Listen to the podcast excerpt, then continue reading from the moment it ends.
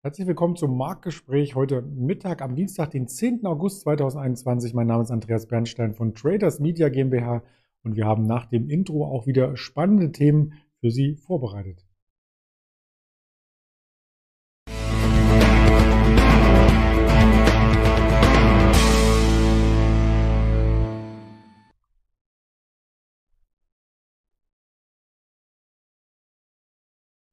Wir sprechen nicht nur über den DAX, das hat schon eine Tradition, sondern wir sprechen auch über einzelne Unternehmen, zum Beispiel über die Bayer, über die Home24, über Delivery Hero und über die Impfstoffkandidaten, Impfstoffhersteller. Das Ganze hatten wir natürlich auch in den letzten Sendungen schon einmal in Bezug auf BioNTech zumindest erörtert, aber jetzt nochmal ein Vergleichschart und weitere Einblicke mit dem Daniel Saurens hier zu Gast wie jeden Dienstag. Ganz herzlich willkommen. Hallo Daniel.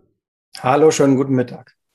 Ja, der DAX ist ja eher ruhig heute in den Tag gestartet, in der Bandbreite von gestern und auch gestern nur 100 Punkte Volatilität. Auf was wartet man denn? Ja, es gab ja schon die Beschwerde eben im Vorgespräch von dir, dass ich ein bisschen mehr Wohler hätte mitbringen können. Ja, VEX äh, zwischen 16 und 17, VDAX New bei 17, das äh, kennen wir schon.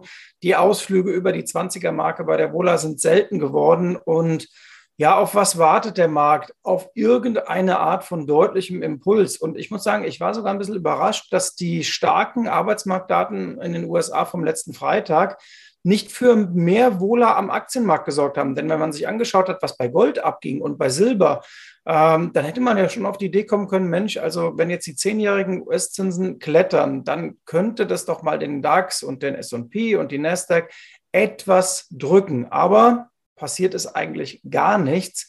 Und äh, es braucht schon offenbar einen deutlicheren Aufhänger, damit die Märkte mal ein Stück runterkommen oder einen anderen Impuls, damit sie im Falle des DAX auf neue Rekordhochs schießen. Also mein Friseur hat zu mir gesagt, das ganze Geld aus dem Goldmarkt ist jetzt in Bitcoin gewandert. Ich schaue so auf den Bitcoin.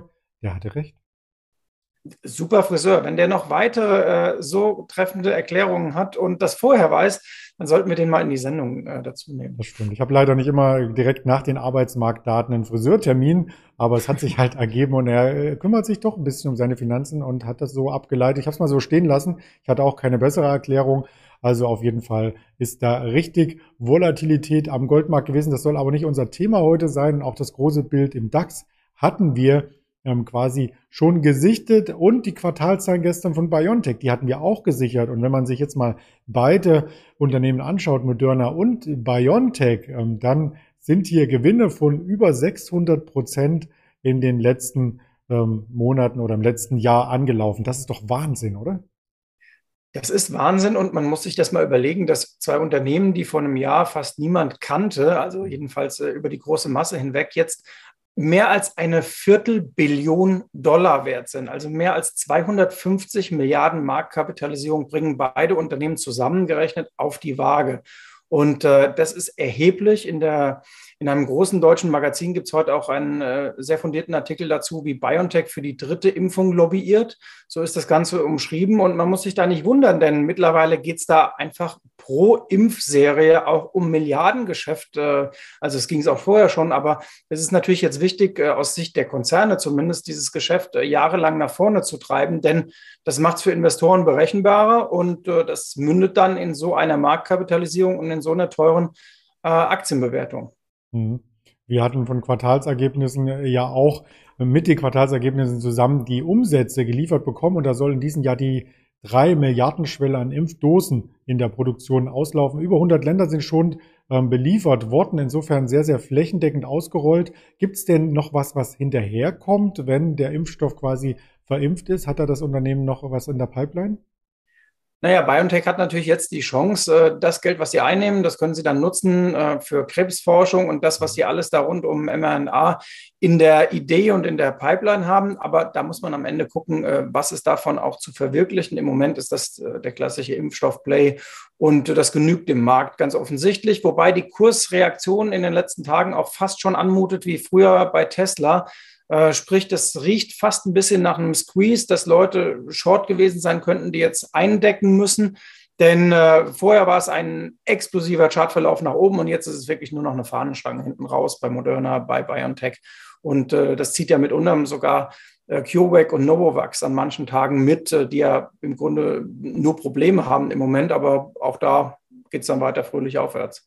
Ja, wir werden das weiter hier ähm, recherchieren und entsprechend darüber berichten, auch über weitere Quartalsergebnisse. Es gibt einen positiven Ausblick bei Home24. Die haben sich jetzt getraut, die Jahresziele mal zu konkretisieren. Genau, Home24 ist der absolute Klassiker bei uns. Die Aktie war wunderbar gelaufen. Wir haben immer wieder auf die Markenstärke hingewiesen, haben aber gesagt, diese Corona-Aktien müssen 30 bis 50 Prozent vom Top runterkommen. Und dann hast du wieder positive Fantasie, wenn das Unternehmen sagt, es läuft weiter sehr gut, statt vorher überragend. Aber sehr gut ist eben sehr gut. Und äh, das sieht man jetzt. Äh, die Aktie wurde zurechtgestutzt. Und äh, dann gibt es mal eben eine Kursreaktion von plus 19 Prozent, weil Home24 sagt, es läuft wie ich eben schon sagte, sehr gut. Die Aussichten sind prima und ähm, der Markt honoriert das dann wieder, weil die Aktie jetzt wieder äh, positiv Fantasie nach oben hat. Und übrigens zieht man gleich mal Westwing äh, mit nach vorne. Äh, die ist auch an Nummer zwei im Index. Ja, das ist ja dann der Branchenvergleich, ähm, wo du auch vorhin schon sagtest, bei den Impfherstellern, dann zieht es auch alle irgendwie mit nach oben, wenn so eine Branche gefragt ist. Und das sieht man wahrscheinlich auch hier bei einer anderen Branche, beziehungsweise bei einem Unternehmen, da geht es mehrheitlich nach unten in den letzten Monaten bei der Bayer. Es gibt weitere News und nicht etwa die Entwarnung, dass hier alles wieder gut wird, sondern eher ein Schlag in die Kerbe. Ja, bei Bayer ist man mit dem sprichwörtlichen Dateien so langsam am Ende. Ich meine, die Aktie kostet noch oder das Unternehmen kostet noch 45 Milliarden äh, an der Börse. Das ist weniger, als man für Monsanto überhaupt bezahlt hat.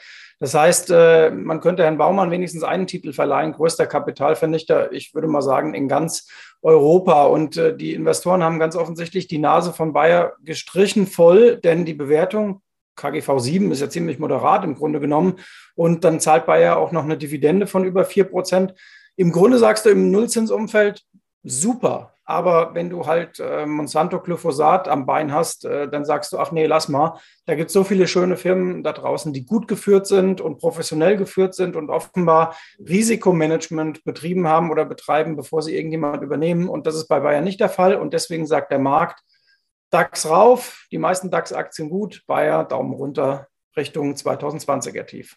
Ja, und das liegt dann um die 40 äh, Euro verankert. Also da ist nochmal mit einem Rückschlag von vielleicht bis zu 20 Prozent äh, zu rechnen, wenn man das als Ziel hier ansieht, äh, Charttechnik, ein Abwärtstrend, da kann sich die Bayer-Aktie momentan nicht gegen stemmen und wenn die Meldungen in die Richtung gehen, ähm, wird das auch wohl länger so bleiben.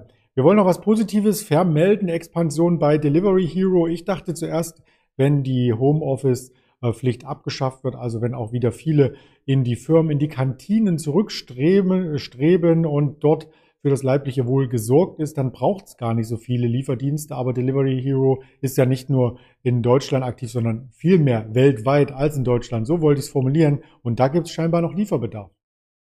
Ja, das siehst du halt äh, falsch, weil du in Berlin wohnst. Da gibt es an jeder Ecke eine Currywurstbude. Aber wir haben ja gestern bei VW gehört, ähm, die äh, dampfen ja den Currywurst, äh, äh, das Currywurstangebot in der Kantine ein und vielleicht mhm. bestellen die Mitarbeiter sich dann abends über Delivery Hero oder einen angeschlossenen äh, Dienst äh, die Currywurst nach Hause. Nein, also Spaß beiseite. Äh, da gilt dieses Prinzip Winner takes it all. Also man möchte möglichst viele Kunden weltweit haben. Äh, kleiner Einwurf, es hat noch nie weltweit irgendjemand nachhaltig mit Essenslieferungen Geld verdient. Ähm, das Versprechen ist so ein bisschen das alte Amazon-Versprechen. Wir werden erst ganz, ganz groß und sammeln unglaublich viele Kunden ein und irgendwann legen wir den Schalter um und dann wird es profitabel. Aber selbst der Unternehmensboss von Delivery Hero sagt ja auf absehbare Zeit, nö, da gibt es keinen. Ähm, äh, da gibt es keinen Gewinn und da werden wir nicht profitabel sein. Es geht nur darum, der Stärkste zu werden und deswegen geht man auch in den deutschen Markt wieder zurück.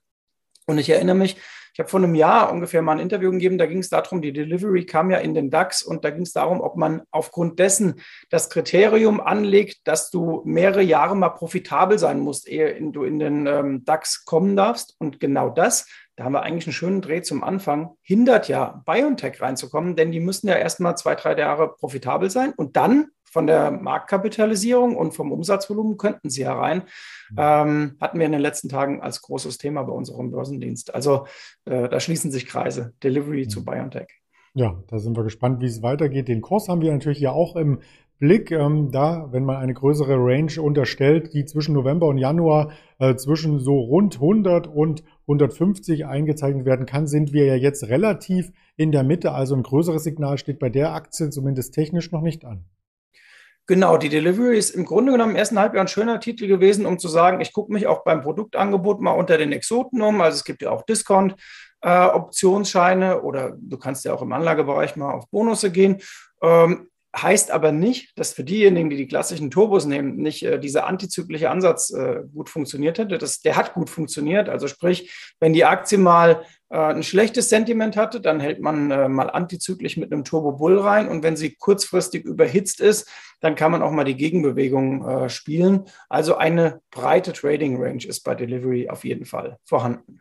Das haben wir gesehen. Und wer mehr erfahren möchte, ähm, auch über die Wirtschaftstermine, die heute noch anstehen, wie zum Beispiel nachmittags die Arbeitsproduktivität außerhalb der Landwirtschaft und die Lohnstückkosten um 14.30 Uhr, der ist eingeladen auf den diversen Kanälen, dann uns zu lauschen und zu folgen auf Instagram, auf Facebook, auf YouTube, auf Twitter und die Hörvarianten Spotify, Deezer und Apple Podcast für unterwegs vielleicht zu nutzen, um auch da den Informationsfluss sehr hoch zu halten. Ganz lieben Dank erst einmal für die Information von dir, Daniel, und dann bis nächste Woche mit mehr Volatilität. Schöne sonnige Woche euch allen und am. So machen wir. Sagen alles Gute.